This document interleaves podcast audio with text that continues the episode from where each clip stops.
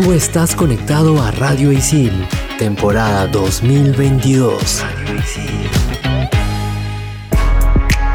¿Sabías que el primer acuerdo comercial firmado por la FIFA fue con una reconocida marca de gaseosas a nivel mundial por un monto de 8 millones de dólares a mediados de la década de los 70? Hoy el Explícame esto FIFA Gate. Bien, para terminar la clase, ¿alguna pregunta chicas y chicos? Sí, yo. ¿Es mejor el vacío de la vida o la vida eterna después de la muerte? Ajá. Yo tengo otra. ¿Vivimos un sistema económico y social de esclavitud moderna? Ok. Si existen las realidades paralelas, ¿cómo sabemos si estamos en la realidad o la paralela? Ya. Mm. Y cuando quieres dejar de pensar en algo, ¿estás pensando en dejar de pensar en algo? ¿Qué? ¿Qué? Bueno, estoy seguro que para todo esto hay una explicación. ¿O no? Aquí empieza. Explícame esto por Radio Isil.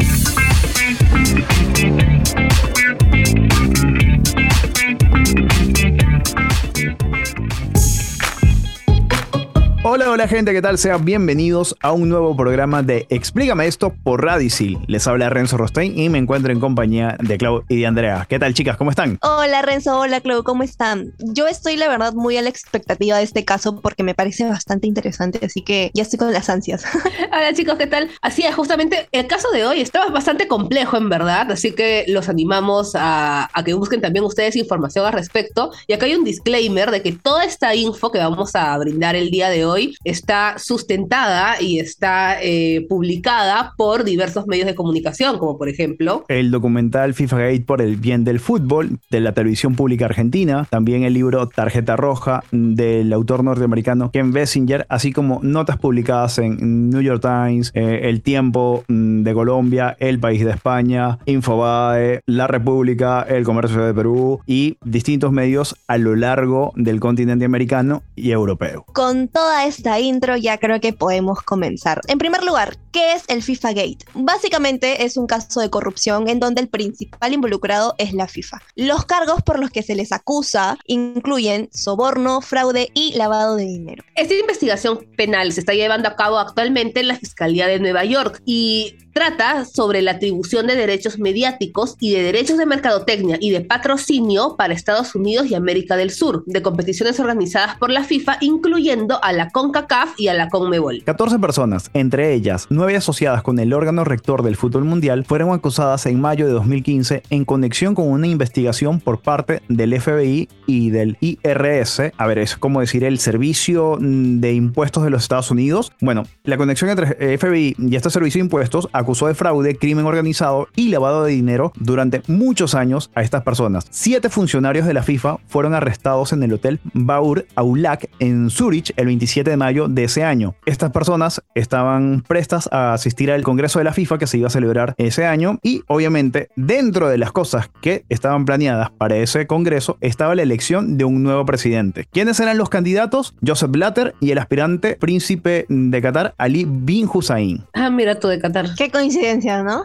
Pero a ver, ¿cómo empezó la corrupción en la FIFA? Hay que remontarnos al 11 de julio de 1974, cuando fue elegido como presidente de la FIFA el brasileño Joao Havelange, que fue el primer presidente no europeo del ente rector del fútbol mundial. Este cargo lo ejerció por 24 años hasta 1998 y la FIFA, dice él, tenía poco más de 30 dólares en su cuenta bancaria. No llegaba ni a 10 empleados a tiempo completo y los recursos que había llegaban provenientes de aquellos hinchas que pagaban por entradas para ver a sus equipos. No había nada más. Sin embargo, dos personas, el hijo del fundador de Adidas, que es Horst Dassler, y el publicista Patrick Nally, que está considerado como el fundador del marketing deportivo, se dieron cuenta de que en el fondo la FIFA y todas las organizaciones de fútbol que ésta controlaba eran las verdaderas entidades con el activo y no los propietarios del estadio. Este activo era el fútbol. El fútbol en sí era el motivo por el que la gente iba al estadio. O sea, el fútbol era básicamente la, la gallina de los huevos de oro, que es como lo denominó Ken Bensinger en su libro Tarjeta Roja. Primero vino un acuerdo con una marca de gaseosas para la Copa del Mundo Sub-20 en 1977 y luego la venta de derechos televisivos a través de la empresa ISL, International Sport and Leisure, la cual funcionó desde 1983 hasta el 2001, cuando se declaró en quiebra con una deuda de 153 millones de libras esterlinas. El periodo de Avalanche al mando de la FIFA finalizó en 1998 y fue sucedido por Blatter Quien también continuó pagando y recibiendo sobornos, lo que llevó al fatídico 2 de diciembre del 2010, fecha en la que se eligieron las sedes para dos mundiales de fútbol, algo que no se había hecho hasta el momento. Es importante señalar que en 1964 el Congreso de la FIFA designó, ojo, designó, no hubo votaciones, para nombrar una sede del Mundial de Fútbol. Y esto se debe a que desde hace varios años varios países se habían presentado como candidatos para organizar un Mundial sin éxito. Un poco de contexto para entender cómo así fue que se designó la sede en el 64, es que cuatro años antes, en el Congreso de Roma, celebrado en 1960, se escoge la sede del Mundial de 66. ¿Quiénes se presentan? Se presentan Inglaterra, España y Alemania. Y estos dos últimos, o sea, Alemania y España, se retiraron para que los ingleses pudieran celebrar el centenario de su federación de fútbol, que es la FA o Football Association. Es por eso que a Alemania se le asignó el Mundial de 1974 a Argentina, quien se postuló como sede para varios mundiales sin tener éxito, el de 1978 y España el de 1982. Todo esto en el Congreso de Tokio en 1964. Volviendo al 2010, ese 2 de diciembre, FIFA anuncia que el Mundial del 2018 será en Rusia y que Qatar recibirá el torneo en el 2022. Las sorpresas no se hicieron esperar puesto que Estados Unidos, candidato a organizador con una mejor propuesta deportiva y económica, perdió ante un país que carecía de todo lo necesario para el torneo. Además, muy aparte de los sobornos, la decisión de la FIFA se debió a que Sudáfrica 2010 y Brasil 2014 no habían generado los ingresos esperados. Entonces, la idea era que con dos mundiales ya elegidos se pudiera negociar de mejor manera los derechos televisivos y los patrocinios. Primero los de Rusia 2018 y luego los de Qatar 2022. Pero bueno, esto fue una pésima idea. Y el detalle es que Suiza ofrecía las condiciones necesarias para que los sobornos se realizaran sin problemas. Y aquí hay algo importante que mencionar. Hasta el 2016 la corrupción en entes privados no estaba sujeta a sanciones en Suiza, solamente se recomendaba una sanción disciplinaria que obviamente era algo mínimo. O sea, en realidad todo esto no tenía a quién deberle nada, porque no hay ningún, no había, bueno, ninguna ley, ninguna normativa regulatoria. Para ponerlo un poquito más claro, yo como ministro suizo de telecomunicaciones no podía aceptar dinero de alguna empresa de telefonía para alguna licitación, pero yo como empresa fabricante de teléfonos hago un concurso para un proveedor de pantallas, si la empresa que maneja Claudia me ofrece a mí un dinero, la ley suiza no me dice absolutamente nada. Te dice, ok, éticamente feo, no deberías recibir dinero. En otros países, si pasa eso, te dicen, no deberías recibir dinero, tienes que pagar tanto de multa y vas a ir tanto tiempo a la cárcel. O sea, y ahora un poquito, un poquito de contexto quizás para las personas que no sepan, ¿por qué nos estamos enfocando tanto en Suiza? Porque la sede de la FIFA está en Suiza. Exactamente. Y ahí hay un teje y maneje muy grande de dinero. Suiza se conoce como el paraíso bancario. Los bancos aceptan dinero sin hacer muchas preguntas. A ellos solamente les interesa el ingreso de capitales. Teniendo en cuenta todo esto, vamos a hacer una pequeña pausa para que vayan digiriendo todo esto. Y al regresar nos adentramos en el FIFA Gate. Aquí en Explícame esto por Radio Isil.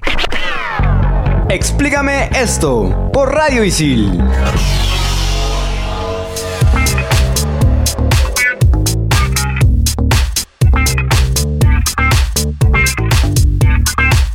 Estamos de regreso aquí en Explícame esto por Radio Isil y Claudia Caliciani los honores, por favor.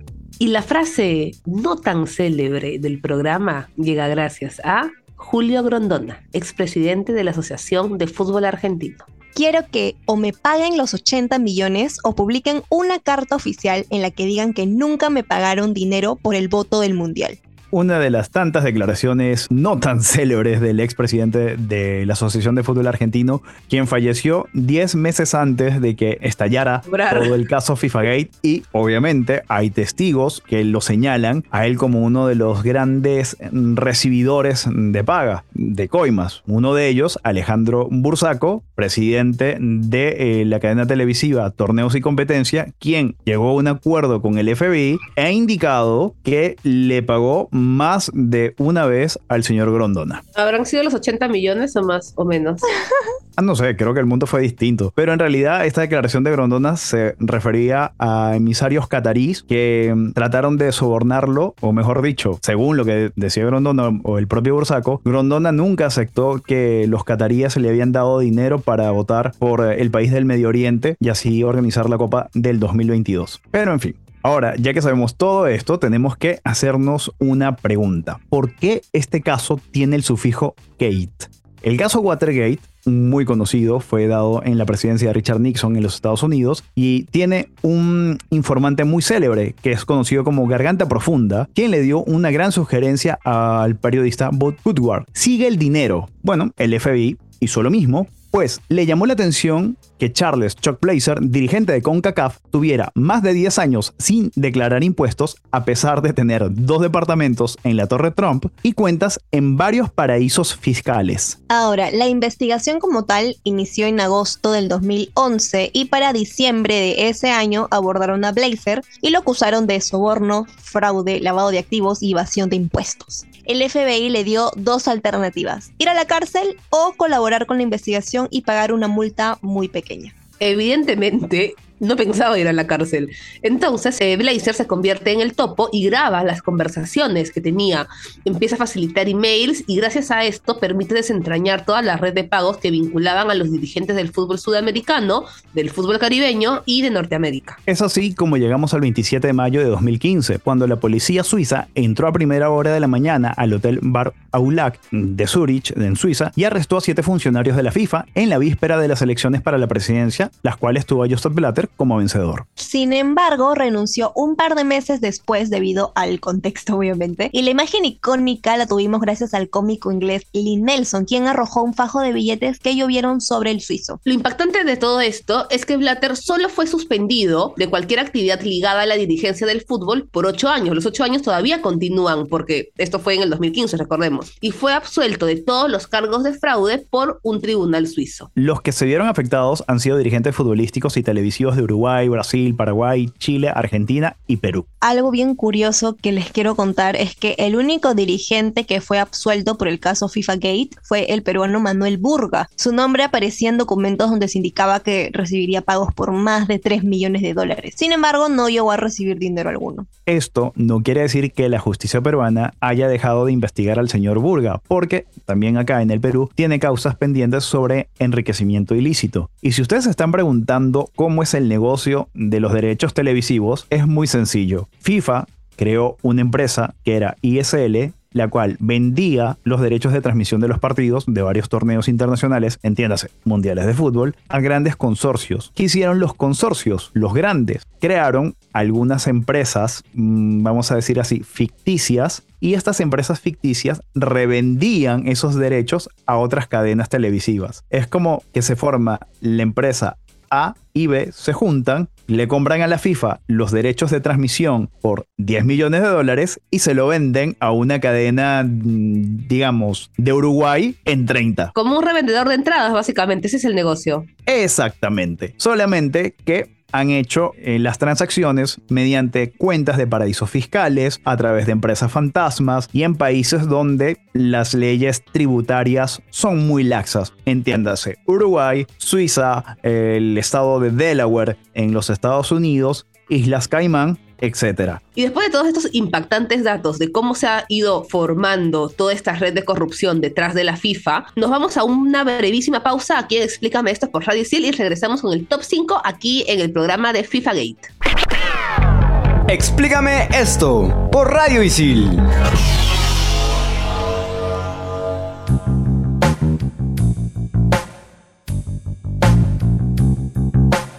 De vuelta y explícame esto por Radio Isil, hablando sobre el FIFA Gate. Y obviamente que nos toca, nos toca nuestros top 5 con las preguntas sin respuesta detrás de todo este escándalo. Top 5. Top 5. ¡Top 5! Top 5. ¿Por qué se ratificó a Qatar como sede del Mundial? El FIFA Gate estalló en el 2015, entonces faltaban 7 años para el 2022. Se podía asignar otra sede mediante concurso o darle la sede a Estados Unidos o algún otro país, pero Jan Infantino decidió no hacer cambios. Y la nueva etapa de la FIFA, ¿dónde está? O sea, de verdad, Infantino tenía sobre la mesa todos los informes que apuntaban en estos casos de corrupción y la compra de votos mm, de Qatar, pero ahí estamos con Mundial en noviembre. Y lo peor es que creo que la mayoría no está muy de acuerdo con que Qatar sea... Nadie está de acuerdo con que sea Qatar. Sí, con, por diferentes motivos, pero bueno. Excepto Qatar, probablemente. Por diferentes motivos, principalmente los que tienen que ver con derechos humanos y con libertad de expresión.